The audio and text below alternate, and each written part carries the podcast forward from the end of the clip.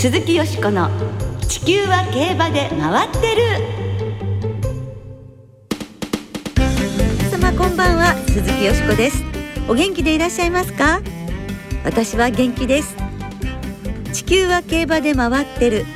この番組では週末の重賞レースの展望や競馬界のさまざまな情報をお時間の許す限りお届けしてまいります。最後までよろしくお付き合いください。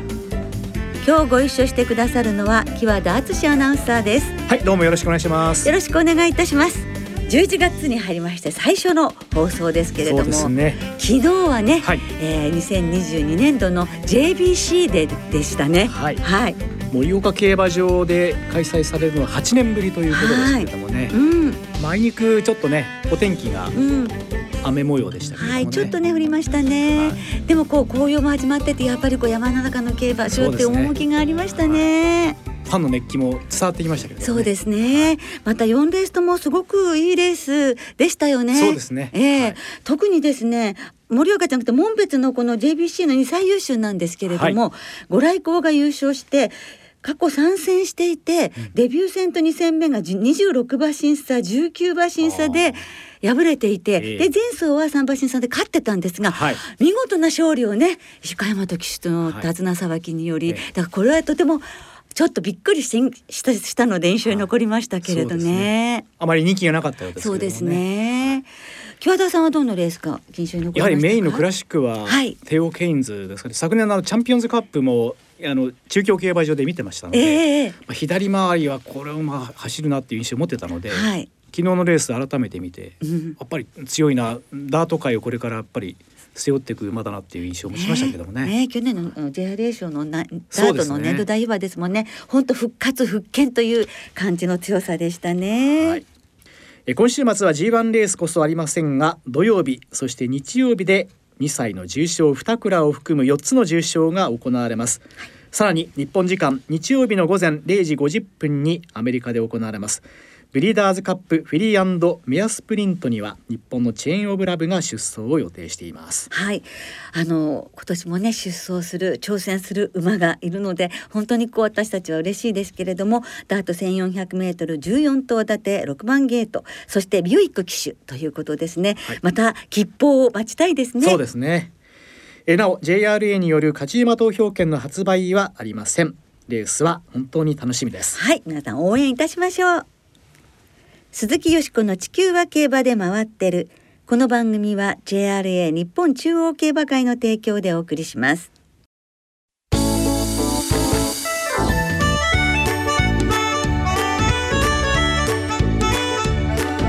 鈴木よしこの地球は競馬で回ってる。2022年ボバクラシック。リスナーの皆さんの三冠予想。結果発表。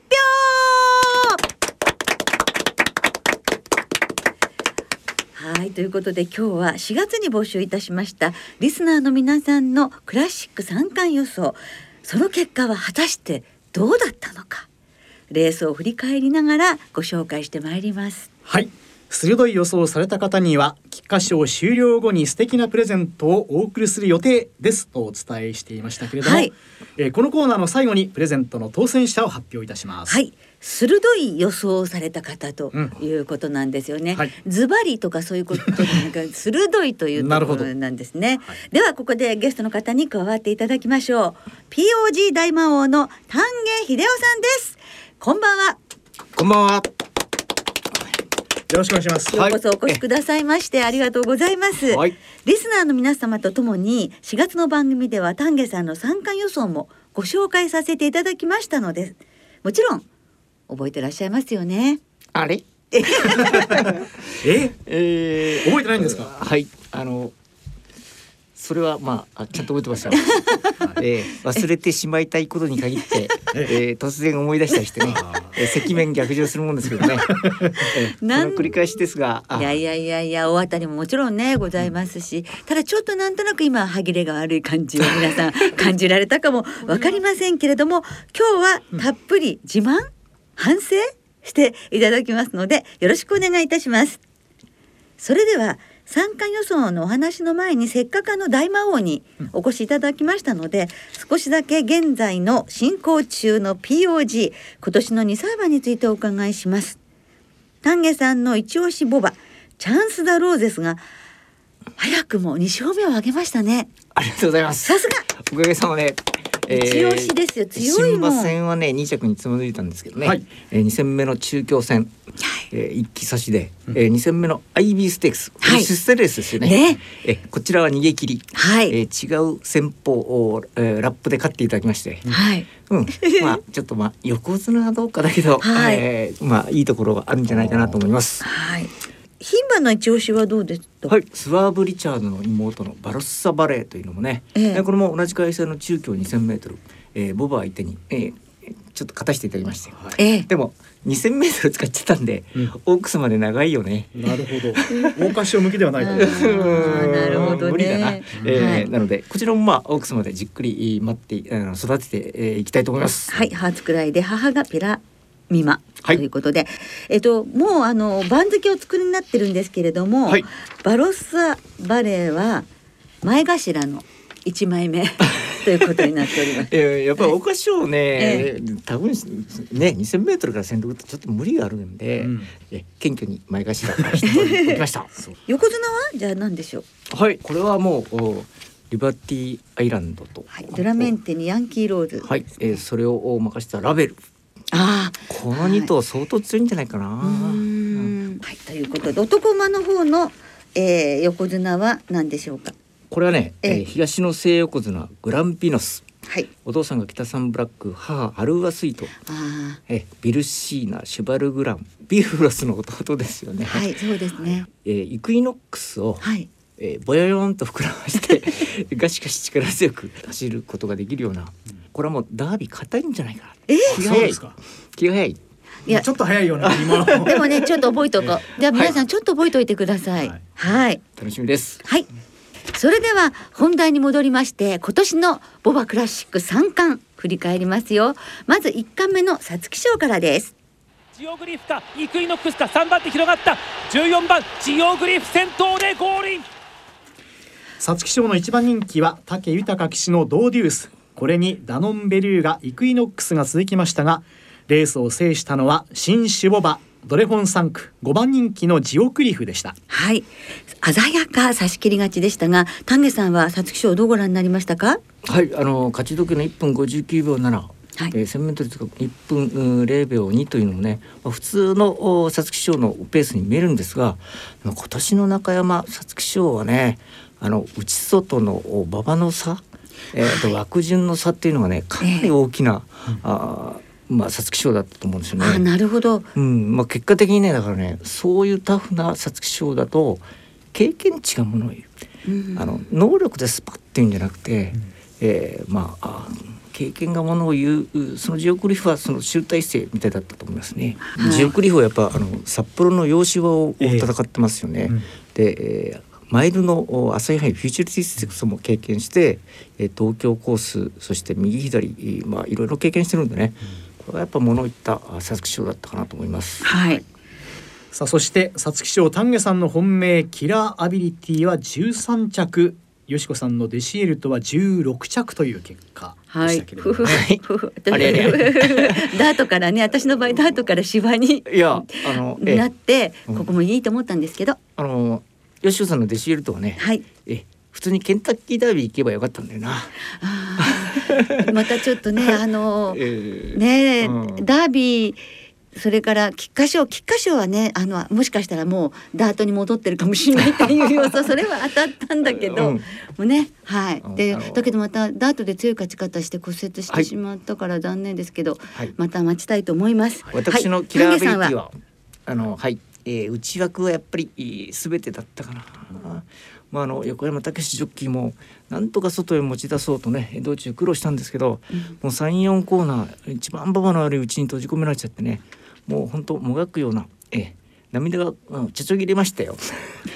リスナー予想でもジオグリフの名前はありませんでしたうん一冠終了時点で早くも三冠パーフェクトの可能性はなくなってしまいましたしまいましたやっぱり難しかったんですよね。ですね。ねはい。さあ続けて2冠目東京優秀日本ダービーを振り返りましょう。3番手内からダノンベルーガ。さあ13番ドーデュース18番イクイノックス。ドーデュースドーデュースだ降臨ドーデュース。はい、もう本当にコンパクトにね実況録音は、あのお届けしております。えー日本ダービー1番人気は皐月賞4着のダノンベルーガ2番人気イクイノックス。しかし日本ダービー馬となったのは3番人気のドーデュースでした。さあ丹下さん日本ダービーはどうご覧になったでしょう？はい、あのまあ1000メートル通過58秒9、はい。2000メートル1分58秒2、2200メートルなんと2分9秒9。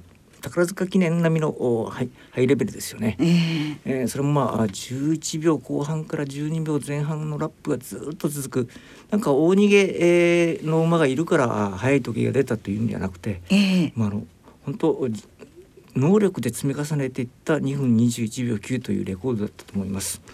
この速さレコードダービーレコードがねやっぱ日本の馬の世界における速さみたいな、えーそういうのを証明しているように思いますね。えー丹下さんがダービー馬に予想したのはダノンベルーガでしたがこちらは4着。よしこさんのアーティットは日本ダービーに出走しませんでした。はい。はい、そうですね。はい、もうあの決闘的にね、あの日本とそれから欧州のダービー馬の血を引くか残り少ないディープインパクト3区ということで選んだんですけれどもね、今あの9月に3勝目を挙げました。まだ期待しますよ。ああの馬はまだ強くなりますよ。あ、そうですか。うんはい。あの熟成型。ええうんはい。私のダノンベルガは、うん見せ場あったんだけどな4着ですよねそうですうんね残念だな。でも秋天皇賞2着しあ3着してくれたんでねええそうですね。やっぱ左回り2000メートルあたりだと、うん、常に G1 候補かなと思います。はい。まあこれからまたね期そう待でですね。すね。さあそして日本ダービードーデュースの優勝を予想された方リスナーの皆さんの中にお一人いらっしゃいました、はい。えーニーツのマイキーさん20代会社員の方。ドーデュースの三冠だと思います。弥生賞は負けてしまいましたが2度目の中山競馬場で巻き返しに期待です器用な馬で距離が伸びても大丈夫だと思います。という予想だったんですけれどもね。ええ優勝終わった段階でこのコメントは、うん。もうお立派なもんですね。そうですさつきね。これが皐月賞皐月賞は負けてしまいましたかっていうと、おいかにもおありそうなんですけどね、ええ優勝の段階で、えーうん。これをお論評できるのはないねそうですね。はい。なるほど。さあ最後に菊花賞を振り返りましょう14番アスクビクターモア。4番ボルドグフーシュ。アスクビクターモアボルドグフーシュ。並んで降臨全く並んだ。1番人気は春2冠に出走しなかった。ガイアホース。2番人気アスク・ビクター・モア。そして3番人気ドゥラドーレスが続きましたが最後の一冠を手にしたのはアスク・ビクター・モアでした。はい、4コーナーで早めに先頭に立ち、ボルドグーフーシュの猛追を鼻差しのいでのレコード勝ちでした。丹下さん、菊花賞はどんなレースだと？これはあのお一言で言えば、うん、田辺ジョッキーとおあのアスク・ビクター・マーの勇気じゃないですかね。勇気が、えーもたらした G1 制覇。まあ、あの前半 1,000m が58秒7でハイペースで入ってラストやっぱ4ハロンそのはやあの厳しい流れで11秒台でね、えー勝ちにいったこれはやっぱうんねね皐月賞もダイビングもお惜しいレースでしたけどね、はい、ね、なんかちょっとこうお胸を打つロングスパートでしたよね。そうですね。あとはやっぱあのものすごくやっぱタフな馬あそうですねええもうどこもこう、うんうん、クラシックの参加に行かる過程で、え何もこう悪いところはなくて、ええむしろ、うんそうですねあの走るたびに研ぎ澄まされていく、えとてもいい芯の通った馬だと思います。はい。ディープインパクト3区ということでしたね。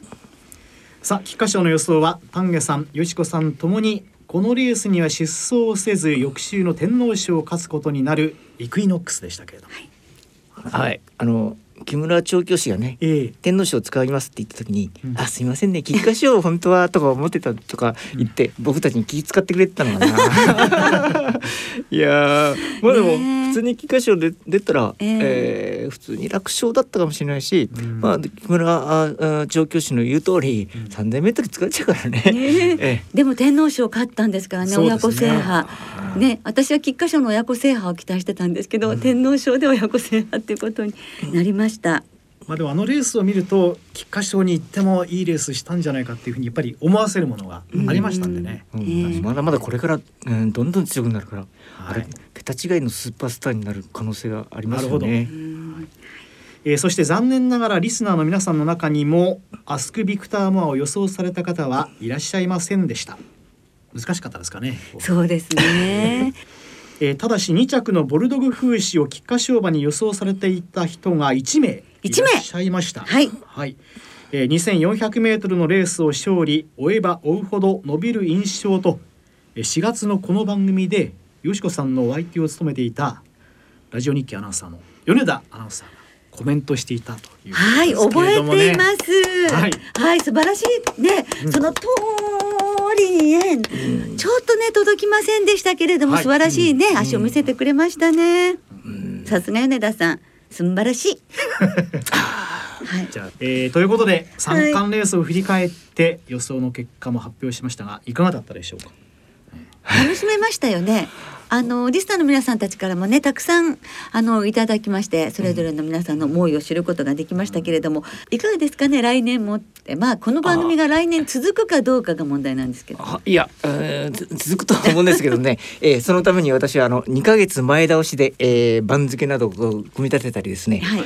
えー勉強しております。はい。ということで三冠レースを振り返ってお送りいたしました、えー最後にお待ちかね素敵なプレゼントの当選者を審査員のお二人に丹下さんよしこさんに発表してもらいましょう。はい、いかがですかね。えーっと、いろいろな方からいただいて、でもそはのい。三冠全部は当てたという方はいらっしゃらないんですが、あの。すまあ鋭い予想ということで、この方は鋭かったなと思うのが皐月賞はキラーアビリティ、日本ダービーはイクイノックス。菊花賞は難しいですが近年ディープインパクトの血が入っている馬が構想する傾向から見て、こちらジャスティン・パレスの方に行ったんですけれども、まあ、ディープの血が入ってるっていうところで、はい。アスク・ビクター・モア、そしてディープの血が1着3着で菊花賞が決着したということでやっぱりその目の付けどころ鋭さということではこの三宮の独身貴族さん30代会社員さんにしたらよろしいかと思うのですが皆さんいかがでしょうか？はい。賛成です。はい。異議なし？異論はありません。はい。じゃあえ。三宮の独身貴族決まりました、鋭い予想ありがとうございました、はいえあのいろんなね鋭い方いらしたんですけど、あのこの3頭がすべて出てましたので。なるほど。はい三冠レースにきちっと、そういうことも含めての受賞でございます。何の受賞って 来年に向けて えそそのあたりもこうあれですかね。あこうすると、あの選んでもらえるんだなみたいな、そうですね。はい。ですからまあ三三頭ともちゃんと出て出てた三それがまず。冠に全部出てたってこととディープインパクトの血が騒ぐっていうところですね。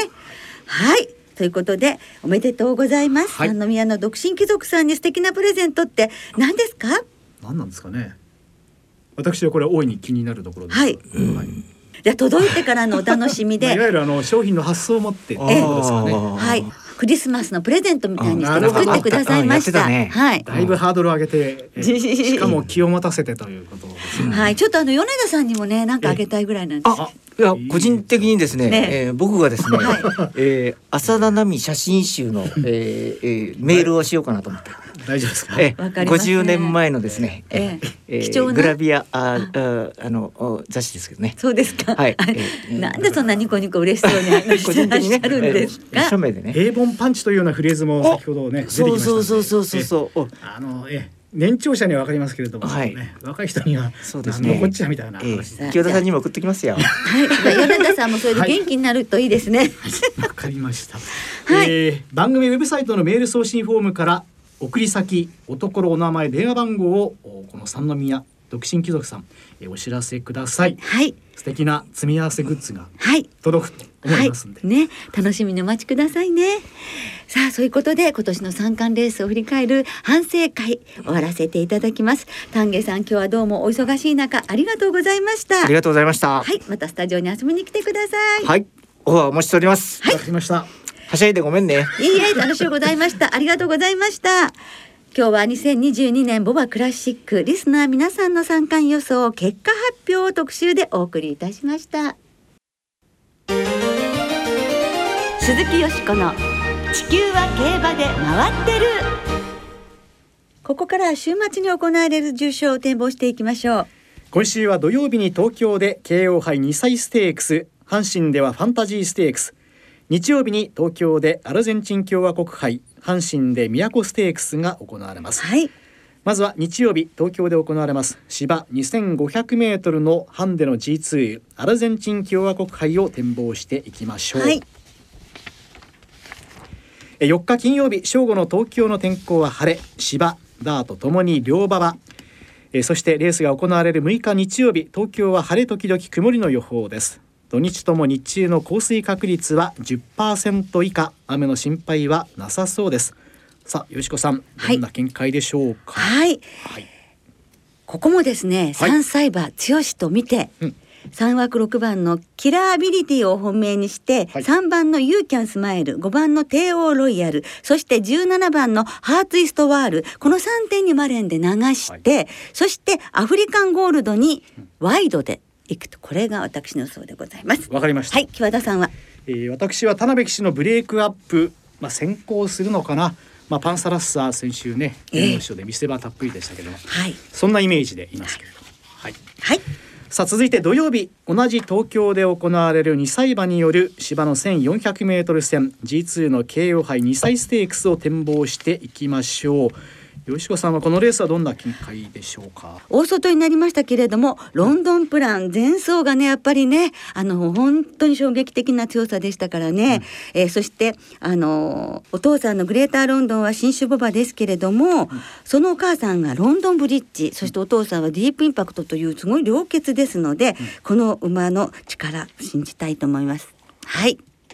あえー私は石川騎手安城のスピードオブライトを注目してます。はいさあリスナーの皆さんからいただいた予想もご紹介しましょう。中堅さんアルゼンチン共和国杯はテーオーロイヤルを狙います。ハンデは重くなりますが距離が伸びるのはプラス。JBC クラシックを勝ったテーオーケインズに続いてほしいです。緑の本さんアルゼンチン共和国杯はヒートオンビートとラストドラフトの兄弟ワンツーに期待。昨日は盛岡競馬場 JBC 観戦に行ってきました。おう先週の放送で競馬場は山の上だから防寒をしっかりと言われていたのでその通りに準備しました。本当に助かりましたということですけれどもね。愛知さんアルゼンチン共和国杯はハーツイストワール押し馬ヒートオンビート京王杯2歳ステークスはエナジーチャイム。三宮独身貴族さん。アルゼンチン共和国杯はテーオーロイヤルヒートオンビートハーツイストワールの3頭ボックスで京王杯2歳ステークスはただ1頭の重賞勝ち馬ロンドンプラン1たす1は23アルゼンチン共和国杯はブレイクアップに注目激走を期待しておりますとこの他たくさんの予想をいただいていますはい、ありがとうございます。たくさんの予想ね、ありがとうございます。時間の都合で全部ご紹介できなくて今週も申し訳ございません。はいでもありがとうございました。えなおこの番組は金曜日のお昼過ぎに収録していますその後発表された出走取り消し機種変更などについては JRA のウェブサイトなどでご確認くださいまた重賞予想は番組ウェブサイトのメール送信フォームから金曜日正午までにお送りくださいはい、よろしくお願いいたします。来週は G1 エリザベス女王杯、デイリー杯2歳ステークスの展望を中心にお届けいたします。また特集で11月の重賞思い出のレースをお送りします。お聞きの皆さんの予想、そして11月の思い出のレースをぜひ教えてください。お待ちしております。そろそろお別れの時間となりました。今週末は東京阪神そして今週秋の開催が始まる福島3つの競馬場でレースが行われます2歳戦は3つの競馬場で34レース。先ほど展望した慶応杯2歳ステークスの他にも阪神では G3 ファンタジーステークスが行われます。えー吉子さん、い。今週注目されている2歳馬はいますでしょうか？はい、そのファンタジーステークスに出走する5枠5番のブトンドールですね。はい。お父さんのビッグアーサーに重賞をねプレゼントした函館2歳ステークスの勝ち馬ですけれどももうあのそのお父さんビッグアーサーのお父さんが桜爆心王ということですからね、はい。あのスピードに期待したいと思っています。単勝です。はい、えーその2歳戦は単勝がお得。はい全競馬場全レースの単勝を対象に通常の払い戻し金に売上の5%相当額が上乗せされます。そして今週も東京阪神福島3つの競馬場ともに事前にネット予約で指定席券入場券を購入された方がご入場いただけます。